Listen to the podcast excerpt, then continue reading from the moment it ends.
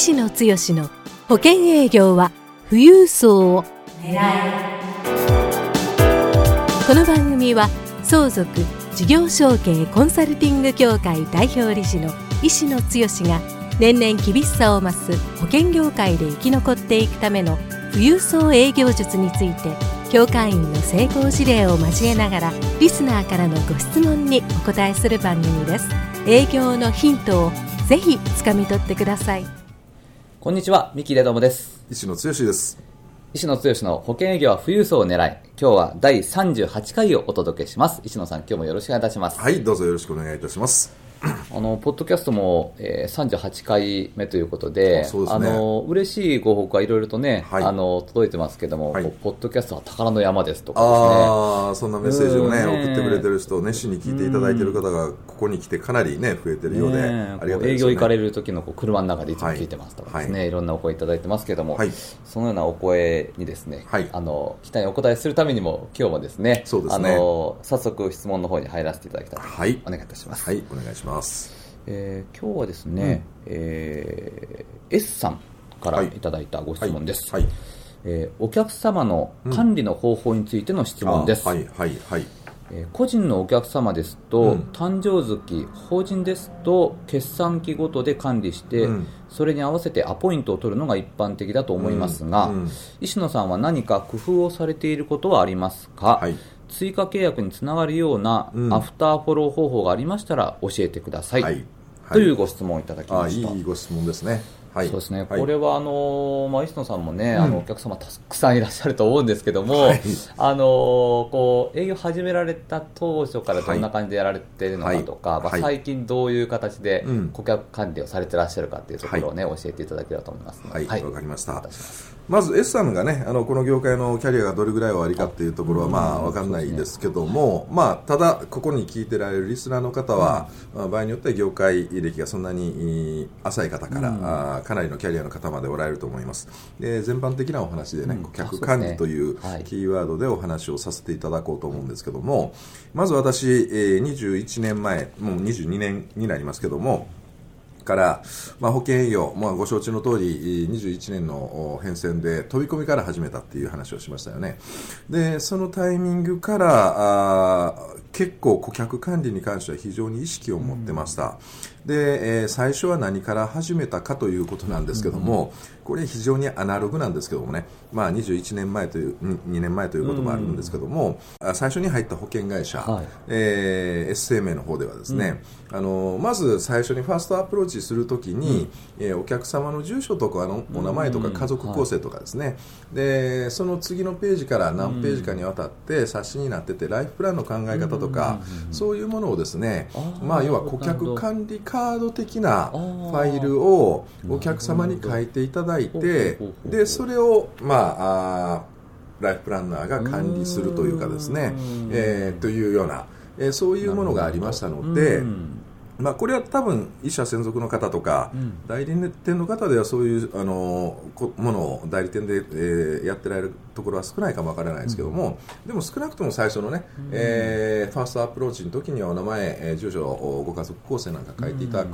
でえーそれを紙ベースなんですけども、それはまあ何ページかにわたる冊子になってたんで、はい。えーちょうどいいなとうん。いうところで、うん。ご面談のたんびに面談メモということで当時はまだ、あのー面談メモ、うん。そのおレポート用紙にですね、あのどんなあー面談をしたかっていうものを書いて、その面談メモを、まあ、日程と、えー今日の面談の内容、うん。で終わったらそのファイルに、まあ、差し込んでいくっていうか、うん。挟んでいくと。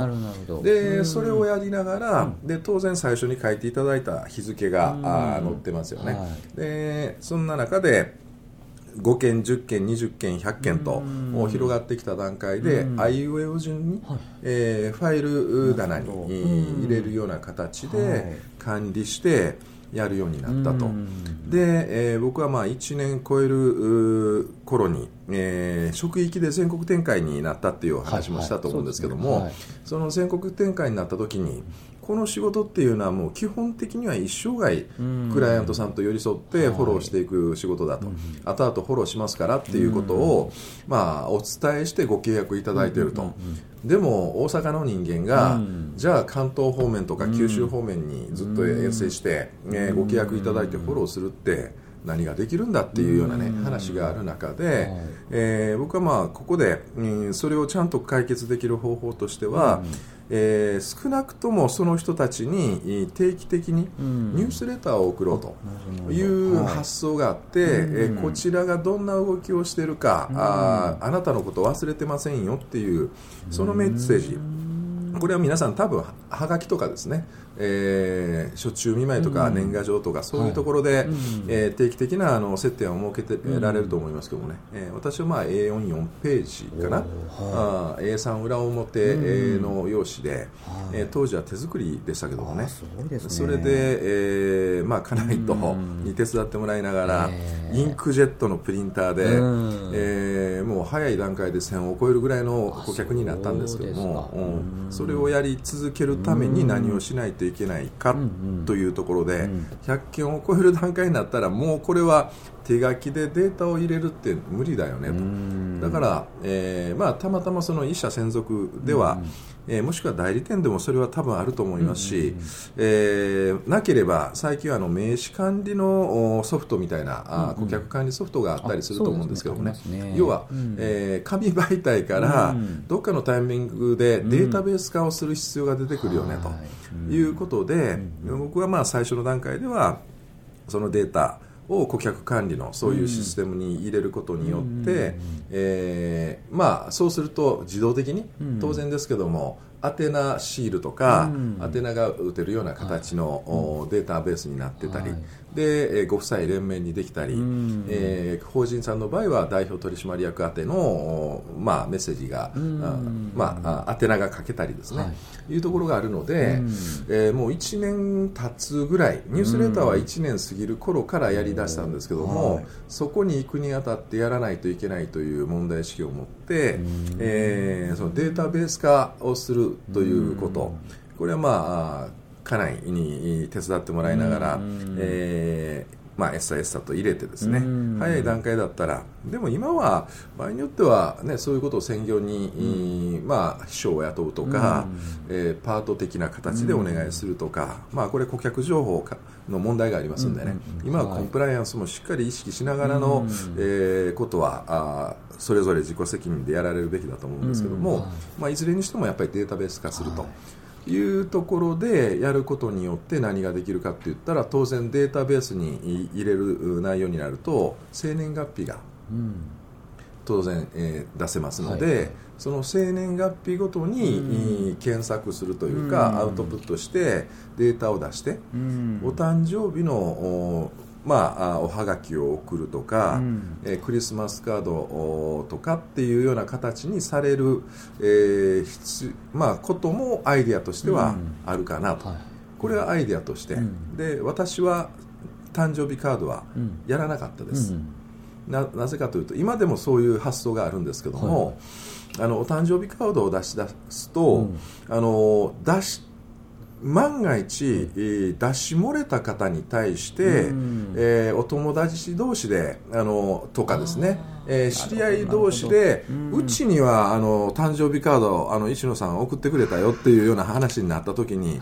うちに届かなかったっていうようなことがあったりしたら、これはかえってせっかく一生懸命顧客満足を上げようと思ってるものが顧客不満足につながるっていうふうな僕は思いがあったので。あのそういうことのロスというかあでいずれもう早々に100のき下を超えるぐらいの、まあ、件数になったんでね、これはあのそういうところでむしろ顧客満足を上げるために顧客不満足を増長してしまうようなことはやめようということで何やったかって言ったらニュースレター、えー、わ私我我のというか、うん、私の思いお客様に対する思いをあの伝え続ける、そういうような、えー、形でニュースレター。これはおかげさまで、えーまあ、一社専属1年目から始めていまだにあのずっと四半期ごとにお送りさせていただいてますけどもね、あの誕生日カードもいいかもわかんないんですけども誕生日カードのあの先ほど S さんが言われた、うん。えーところってお誕生日のカードを送ってたら誕生日が普通は保険っていうのは誕生年齢で、えー誕生日を超えてしまうから、うん。えーその前に、えー保険考えましょうっていう話が、うん。誕生日おめでとうございますっていう話になるとそれはこうある意味ね、うん。えー後手後手の話になってしまうっていうところでもあったりするので、うん。それから言うと、えー私としては、うん。あー皆さんとしては大変かもわかんないでもお場合によってはね私はニュースレターで封入してっていうような、うん。えーことをやりましたけどもはがき1枚やってられる方結構多いと思いますけども、自分の思いをその裏っ側のはがきに、うん。えー盛り込んで、はでデータベース化したお客様宛てに定期的に四半期ごと等で送っていくというような形で、えーお客様にやっぱり思いをつあのえー伝え続けることが結局顧客ロイヤリティを上げることになってでそういえばお誕生日の時に必ずあのご契約者の方が保険そういや見直そうかな、年齢が上がるからうんっていうニードよりは、うん。周りの誰かががんになったとか、うん。えーちょうど息子があ社会人になったからとか、うん。子供ができたからとか、えー本当はあの保険のニードが、あ顕在化するのはそういう時ですよね。なるほど。そのタイミングで一番最初にえー顔が浮かぶような仕組みというか、あーまあ、僕の表現で言ったらマインドシェア。お客様の心の中に保険というキーワードが浮かんだ時に連想して自分の名前をこ思い浮かべて声がかけやすくなるでうちはニュースレターには必ず返信用の、えー封筒っていうか、うん。ファックスでも送れるような何かがあったらいつでも住所変更があったらでもお子供さんが生まれたでもおご連絡くださいっていうふうにそういうメッセージを送ってるのでうん。逆に言ったら保険何かニードがありそうな時に連絡がくれる。うん。そうするとそこでアプローチすると、うん。もうひトントン拍子に信頼関係もできているので、うん。保険の追加契約が上がるという仕組みが、うん。あーこれはまあ20年間続けて非常に今おかげさまで、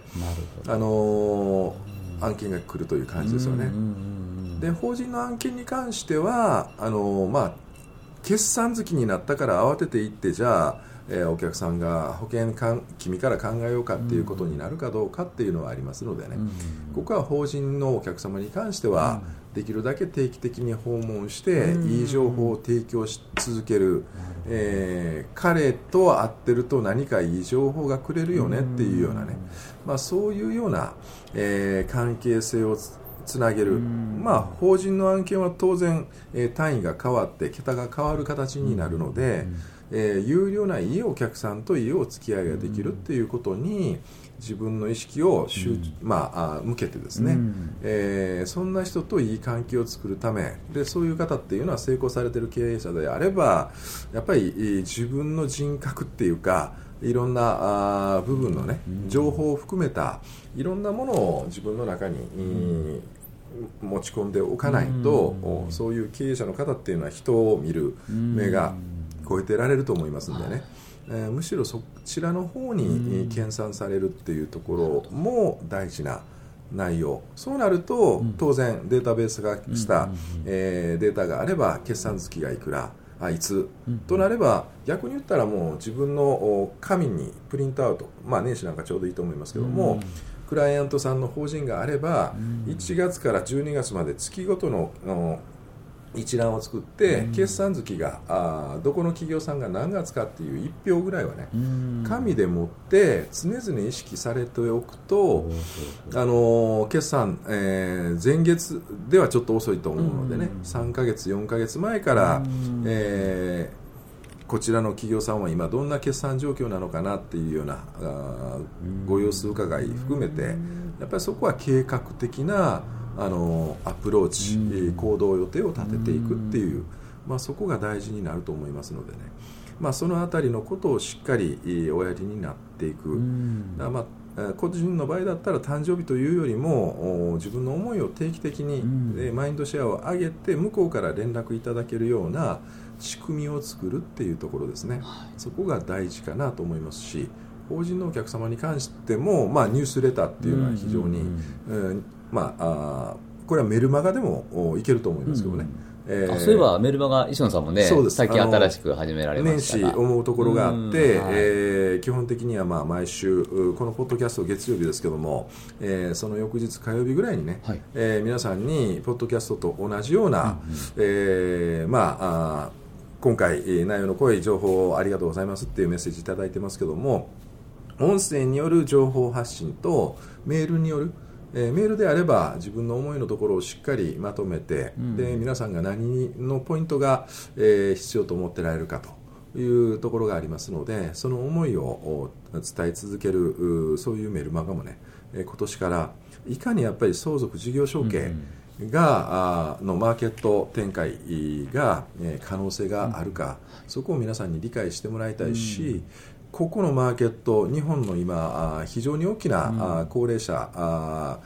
中小企業の経営者の問題になってますんでね、うん、そこを貢献できる、えー、そんなね、うん、えー、メルマガを書き続けてそんなあところに参画していただける、そんなメンバーをねぜひ集めたいと思いますので最後ちょっと、えー、そちらの宣伝みたいな話になりましたけども、えー、えー、ということをずっと、えー、伝え続けるのが大事かなというところかと思います。はい。あのメルマガは石野剛の相続事業承継プロジェクトというですね、はい。はい、あのタイトルですけどもこの石野剛の保険営業は富裕層を狙いのあのブログからですね、はい。あのメルマガ無料で読んでみるっていうところから登録していただいたらお手元届くようになりますのでよろしければぜひですねそちらに、ね、うん、あの、はい、登録していただければと思います、はい、そのブログをね、えー石野剛の保険営業、えー、富裕層狙いの、ね、富裕層を狙い、はい、で検索していただくとブログで過去の、はい、この音声も、うん、YouTube でも聞れ聞こええー、聞けるようになってますんでね、ね、もしよかったらそちらも見ていただくといいかなと思います。はい、ありがとうございます。では今日はですねあの S さんからお客様の管理の方法についてのご質問でしたけれどもぜひあの最初データベース化して情報提供されるところからあのやっていただければなと思いますので、えー、さんあのご参考にしていただければと思います。それではあの今日はですね、えー、石野剛の保険営業は富裕層を狙うの第38回目をお届けいたしました。石野さん今日もありがとうございました。はいどうもありがとうございました。番組からお知らせです。ただいま、石野剛へご質問をお寄せくださった方へ、富裕層の意外な素顔、富裕層の性格から富裕層に好かれるポイントまで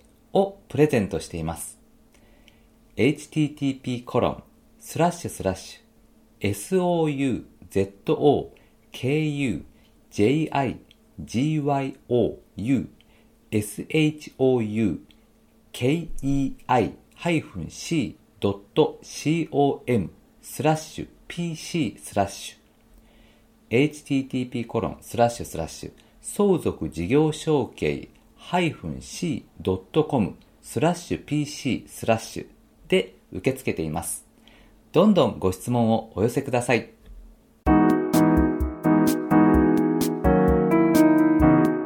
今回の番組はいかがでしたか？番組では医師の強への質問をお待ちしております。保険営業は富裕層を狙えで検索していただき、この番組のホームページからご質問をお寄せくださいそれでは次回の番組を楽しみにお待ちください。